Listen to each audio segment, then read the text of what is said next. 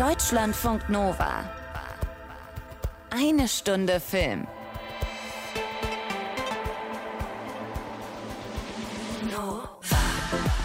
Ich bin Amlet der Bärenwolf, Sohn von König Aurvandil dem Kriegsraben. Und ich bin seine Rache! Ich hätte auch einfach sagen können, ich bin Anna Wollner, Kamerakind von Eine Stunde Film, zweite, bessere Hälfte und Arbeitsehefrau von Tom Westerholt, dem Corona-genesenen Urlauber. Aber die Vorstellung von Alexander Skarsgård, die gefällt mir irgendwie besser. Und außerdem ist das auch die perfekte Einleitung zum ersten Thema heute in dieser doch recht voll gewordenen Ausgabe von Eine Stunde Film. Wir reden über The Northman und mit dem Northman, also mit Alexander Skarsgård und Regisseur Robert Eggers. Wir reden mit Sandra Bullock und Daniel Radcliffe über The Lost City und den Penis von Channing Tatum und das gleich zweimal.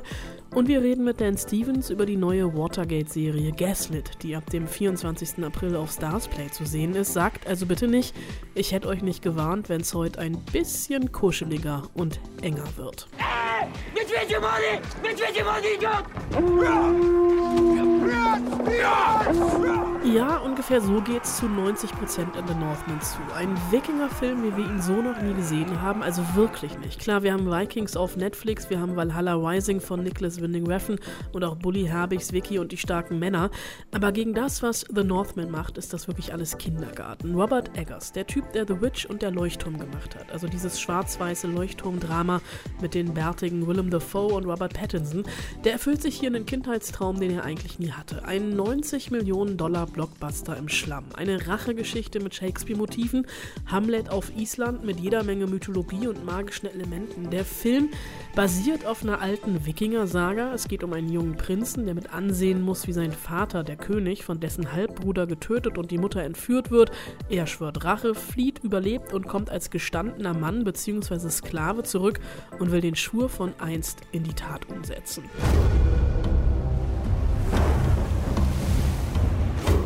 Warum versteckst du dich an einem so höllischen Ort? Um zu finden, was mir genommen wurde. Und das wäre? Ein Königreich. Soweit so normal erstmal. Eggers, der von seiner Frau auf die Idee gebracht wurde, einen Wikingerfilm zu machen, der hat das wirklich alles sehr ernst genommen. Der ist in die Geschichte eingetaucht, hat mit dem isländischen Poeten Sion ein Drehbuch verfasst, in Alexander Skarsgård sehr früh einen Mitstreiter gefunden, der ähnlich heiß war auf dieses Filmerlebnis wie er und hat nicht detailverliebt, sondern wirklich detailbesessen die Zeit um 895 und 30 Jahre später wieder auferstehen lassen. Und dabei guckt er nie von oben herab oder mit unserem gesammelten Wissen auf die Epoche, sondern wie schon bei The Witch aus ihr heraus. Es ist also eine Perspektive inklusive der damaligen Moralvorstellungen und das ist ganz, ganz wichtig, denn da wird der Überfall auf ein Dorf ziemlich schnell zum Gemetzel, aber nicht nur zwischen den Kämpfern, sondern den ganzen Bewohnern, also Frauen und Kinder, die werden hier auch von Skarsgård regelrecht hingerichtet. Das ist schon gerade in Anbetracht der aktuellen Weltlage etwas gewöhnungsbedürftig und ganz ehrlich, ich hatte beim Gucken auch meine Probleme damit, weil es wirklich brutal ist und Skarsgård als Amlet wirklich metzelt. Das Ganze ist aber virtuos gefilmt in ganz langen Kameraeinstellungen, Plansequenzen fast, ohne Schnitt und auch ohne Wackelbilder. Das ist ein Film, bei dem man den Dreck nicht nur sieht, sondern auch fühlt. Mir war schweinekalt im Kino und mit dabei neben Skarsgård unter anderem Nicole Kidman als seine Mutter, Anna Taylor-Joy als vertraute Sklavin, Ethan Hawke als König und Klaas Beng als Königsmörder und wenn man ganz clever ist, dann erkennt man noch Björk als Seherin. Das ist ein Film, bei dem ich mich wirklich beim Sehen total unwohl gefühlt habe, der aber seine richtige Kraft und Wucht eigentlich erst ja, nach der Sichtung entfaltet. Der ist roh, der ist schmutzig, der ist blutig, der ist episch. Eggers wollte den größten Wikingerfilm aller Zeiten machen und das ist ihm auf verstörende Art und Weise auch tatsächlich gelungen.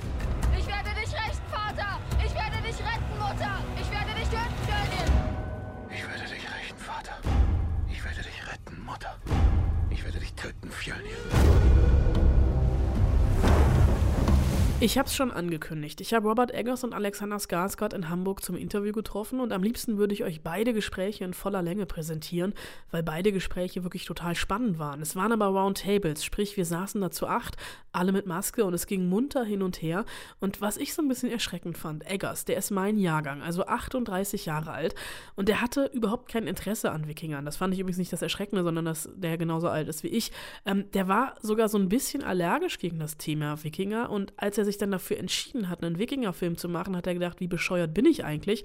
Weil es ist dann ja auch noch ein Actionfilm. Yes, I had no idea how to make an action sequence before this film. I mean, I really had no business making this movie. Uh, me and Jarin Blaschke, my DP, were simply not qualified to make this film. So it took a tremendous amount of preparation to pull it off. And I, you know, and maybe we didn't pull it off, you know. Das ist eine ehrliche, fast schon demütige Antwort. Eggers hat sich im ganzen Interview immer wieder entschuldigt, fast schon für künstlerische Entscheidungen. Klar, es ist halt schon eine fette Produktion, was anderes als so eine kleine Indie-Rutsche wie seine Vorgängerfilme. Und da war der Druck jetzt einfach ein bisschen anders. What, what I pitched to the studio is that I'm going to make the most entertaining version of a Robert Eggers movie. Entertainment was not the ultimate goal of my first two films, but it is here. Uh, well, one of them. Uh, but I tried to make a film that you can enjoy eating popcorn to, among other things. I hope sometimes you don't want to eat your popcorn because uh, there's some dark stuff there. The pressure is, was in, I mean, if I could face the pressure and responsibility that I had, uh, I would have probably I would have just instantly died. So I had to, you know, put that in the back of my head. Popcorn würde ich hier nur bedingt empfehlen, denn die Gewalt, die ist schon sehr krass. Ich habe mehrfach wirklich länger weggucken müssen. Es ist ein schmaler Grat, auf dem er sich hier bewegt und das weiß Eggers auch selbst. I don't know if I succeeded. It's a very difficult uh, line to walk because like on the one hand, it needs to be an action set piece, like epic movie, that tentpole, yada yada, whatever.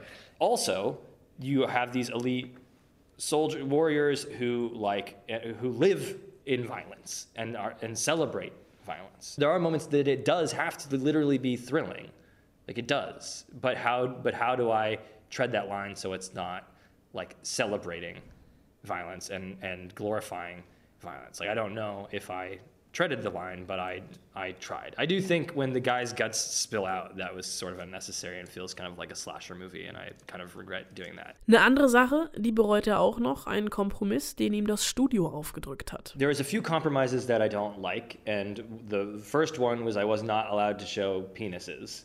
And I think for the final fight, I, I maybe that it's it's actually kind of good because um, human beings are a sorry lot and we would be looking for penises. So maybe it's good there. But I think for the Berserker raid, if some of those men had been entirely naked, it would have been more frightening and more uh, powerful. So that's but but be, because the film needs to be able to show, be screened on airplanes, No penises. Keine Penisse, weil der Film sonst nicht im Flugzeug hätte gezeigt werden dürfen. Ich freue mich wirklich schon auf den nächsten Langstreckenflug, wenn Kinder heimlich bei ihren Nachbarn das Gemetzel mitgucken. Andere werden vielleicht auch enttäuscht sein, denn Alexander Skarsgård ist zwar viel nackt, aber eben nur halbnackt und viel sagen darf er auch nicht so wirklich, aber aus Gründen, wie er mir im Interview erzählt hat. The, the sagas are very sparse, very laconic. The dialogue is very sharp. and profound. You say only what needs to be said, and that's it. And we wanted to capture that. We felt that it was important that it wasn't. We didn't want the characters to go on like long diatribes about stuff. It was. It, it had to be short and and, and, and, quite poetic. Sjón, the screenwriter, is such a terrific writer, and again, he's from Iceland.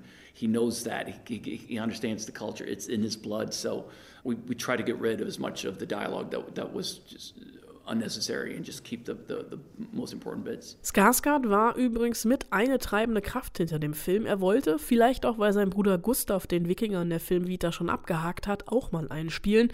Das liegt einfach in der Natur skandinavischer Schauspieler. Dass es dann aber so kam, wie es kam, das hat ihn dann doch etwas überrumpelt. It was physically and mentally very arduous and tough. As you can see in the movie, Rob doesn't like cuts. There's no coverage. All the scenes are basically just one long continuous take.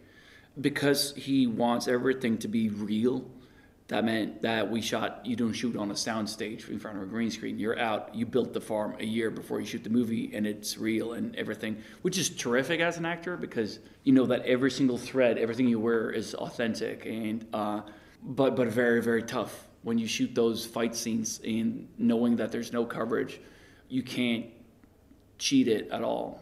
If one split second is not perfect, then you have to go back and do the whole thing again.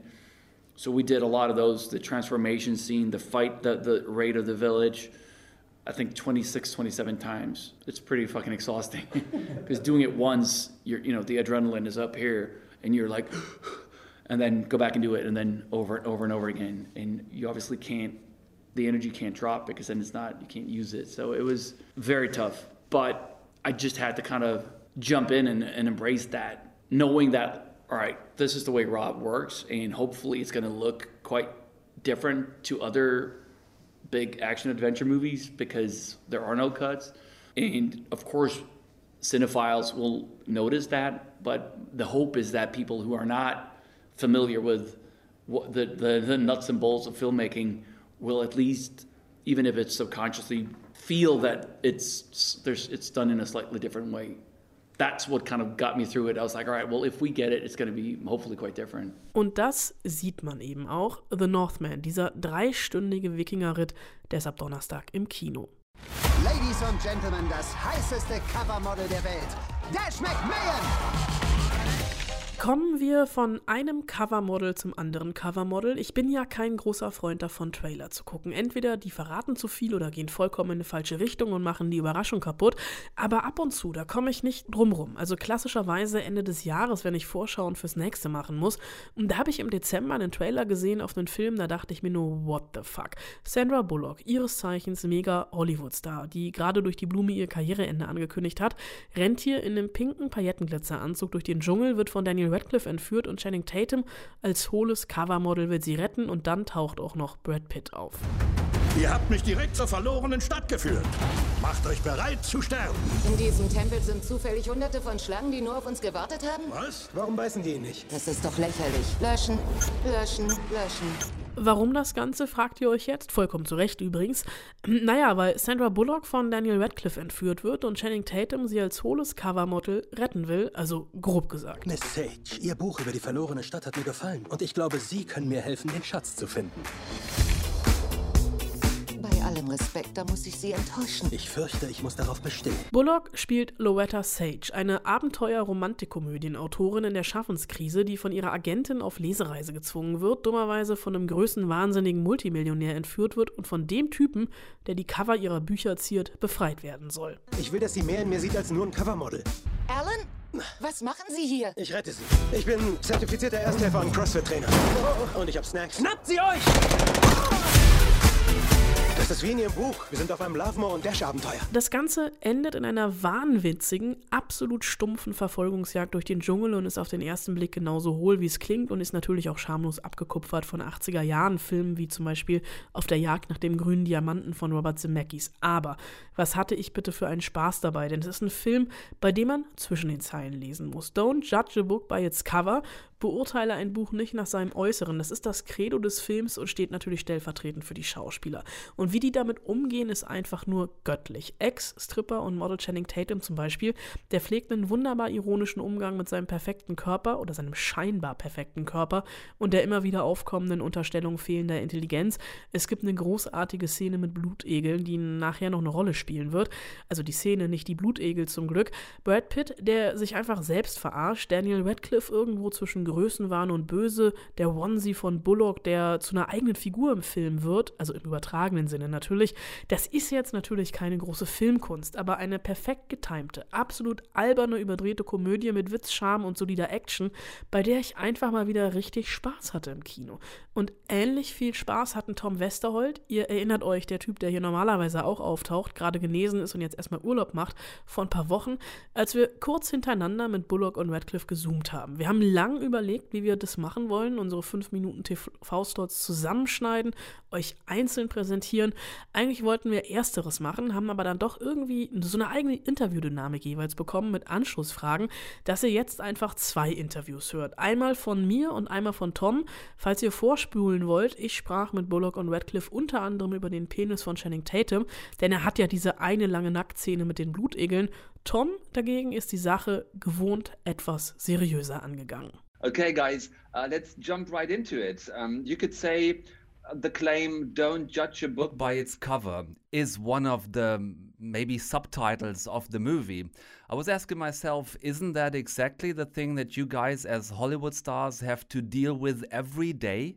Um, yeah, I guess so. I think that's one of the weird things about being famous is that you're constantly being confronted with the outside perception of yourself um, rather than the person that you know yourself to be. Um, and like the gap between those two things, or the the you know, is is kind of where it can be the cause of something that you have to navigate. Um, but. Uh, yeah, I don't know. I, I, I, I don't think it. I don't think I think about it very much. But when I step back and think about it, then I kind of, you know, I, I agree. So the answer is hmm. yes. Yeah, it was a long yes. I mean, I think I think there's two things going on in that.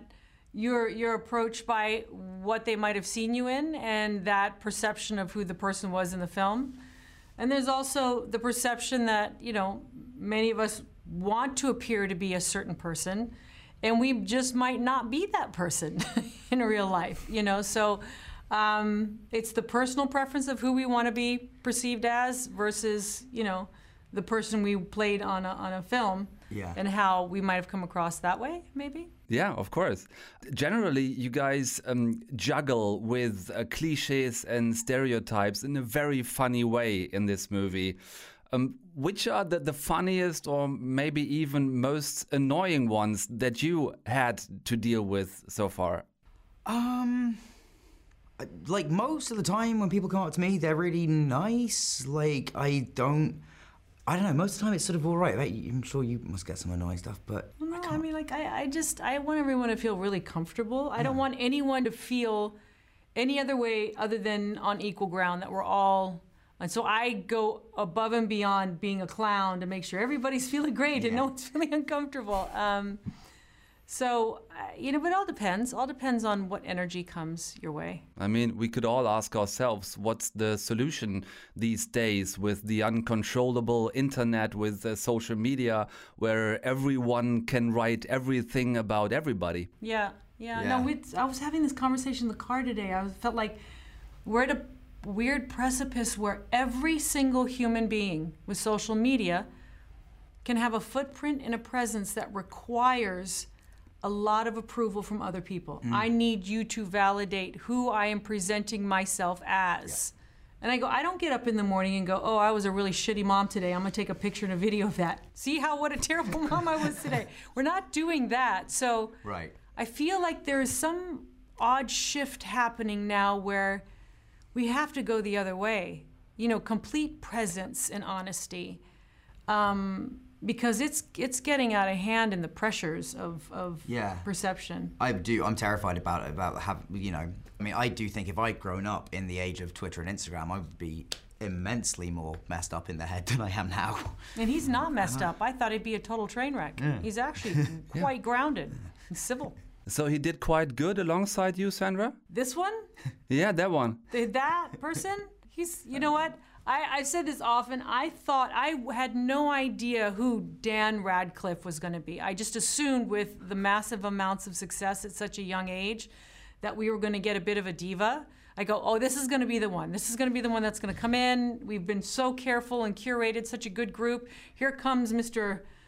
tightwad and he ended up being so open and loving and kind and transparent within the first 20 minutes you were discussing motherhood and children and that you would like to have children and what's it like juggling? And i go wait a minute who am i talking to? He was just incredibly open. So i judged the book by the cover and i got the exact opposite Well, guys, it was so nice talking to you. I would have like 25,000 more questions. I maybe you ask him answered the them last. all brilliantly for me too I promise they would have been really good. I'm sorry. Yeah, but yeah, thank you very of much. course, Tom. yeah. Thank you. Thank you very much. Wish you a very nice day and thanks for the funny movie. you too thank, you, for the great questions all four of them bye Bye. So, jetzt habe ich euch wirklich lange auf die Folter gestellt, was es mit dem Penis von Channing Tatum auf sich hat. Und ich als ausgewiesene Modeexpertin musste mit Bullock natürlich auch über den Onesie sprechen. Es folgt Interview Bullock Radcliffe, die zweite.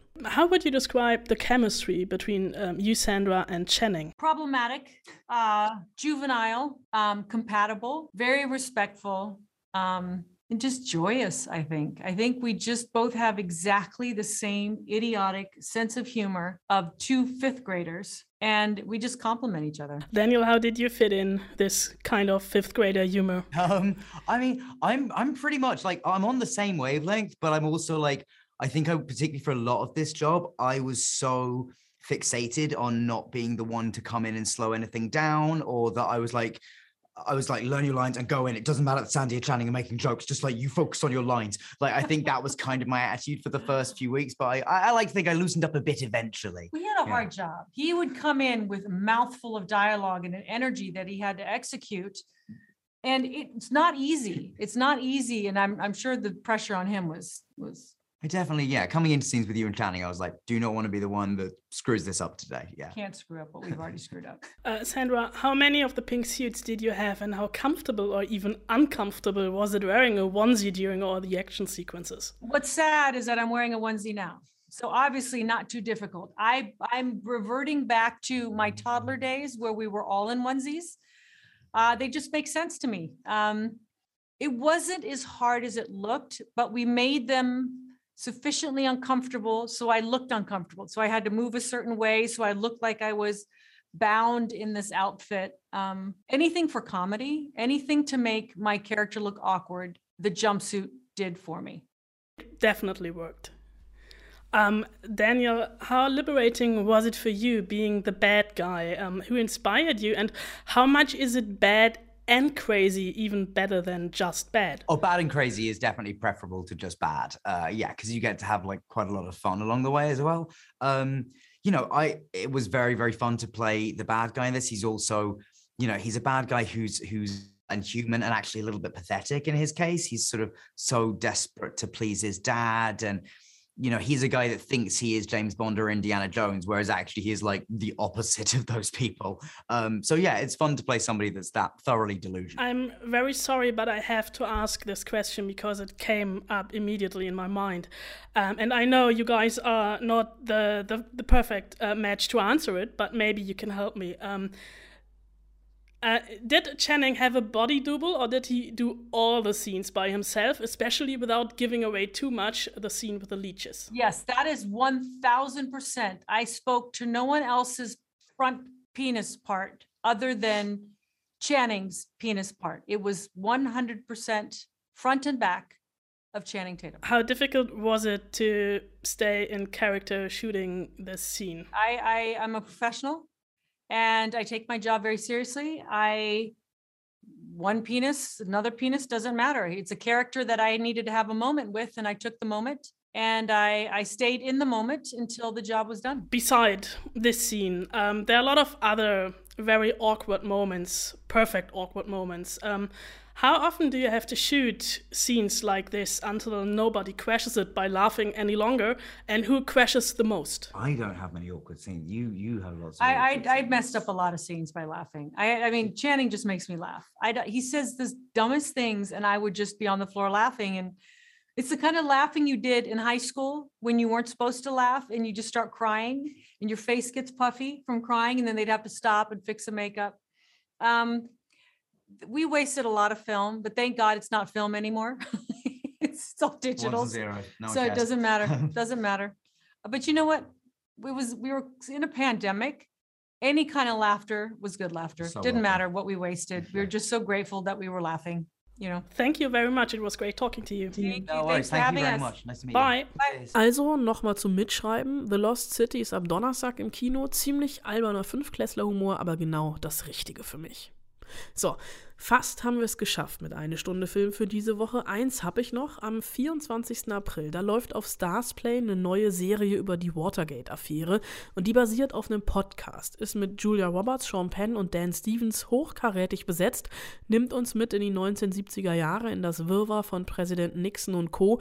Der bekannteste Film darüber ist ganz klar Die Unbestechlichen mit Dustin Hoffman und Robert Redford von 1976. Da geht es um die Journalisten, die die Affäre aufdecken und die Serie hat eine andere Perspektive, unter anderem die von John Dean, der damals als Rechtsberater von Nixon zum inneren Kreis äh, des Präsidenten gehört hat und eine Schlüsselfigur wurde ähm, der Affäre, nämlich zum Hauptbelastungszeugen des Skandals. Gespielt wird dieser John Dean von Dan Stevens.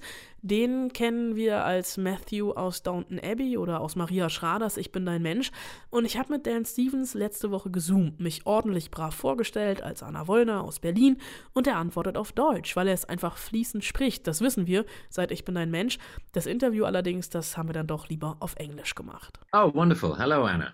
Freut mich. I, I know that you can speak German, but I was asked uh, that we do the interview in English. I watched uh, the, the part of the show this morning, the first three episodes, I think. What interested you in the story in the first place? Well, I think it's. I, I love the podcast that it's based on, Slow Burn, uh, which was just a fascinating exploration of some some darker corners, some unknown uh, threads of this story. That you know, I, I guess my previous exposure to Watergate was very much from the Woodward and Bernstein, All the President's Men angle, the journalists who uncovered the scandal.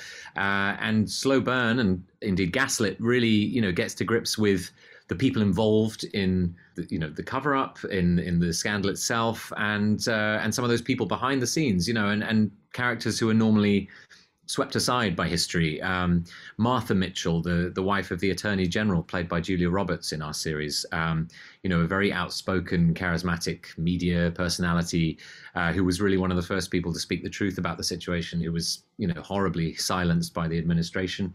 Uh, you've got the character of Mo Dean, John Dean's wife, who, you know, was absolutely instrumental uh, to you know the way that John Dean you know worked his way through this uh, this period in his life, and you know a very very interesting portrait of a marriage there.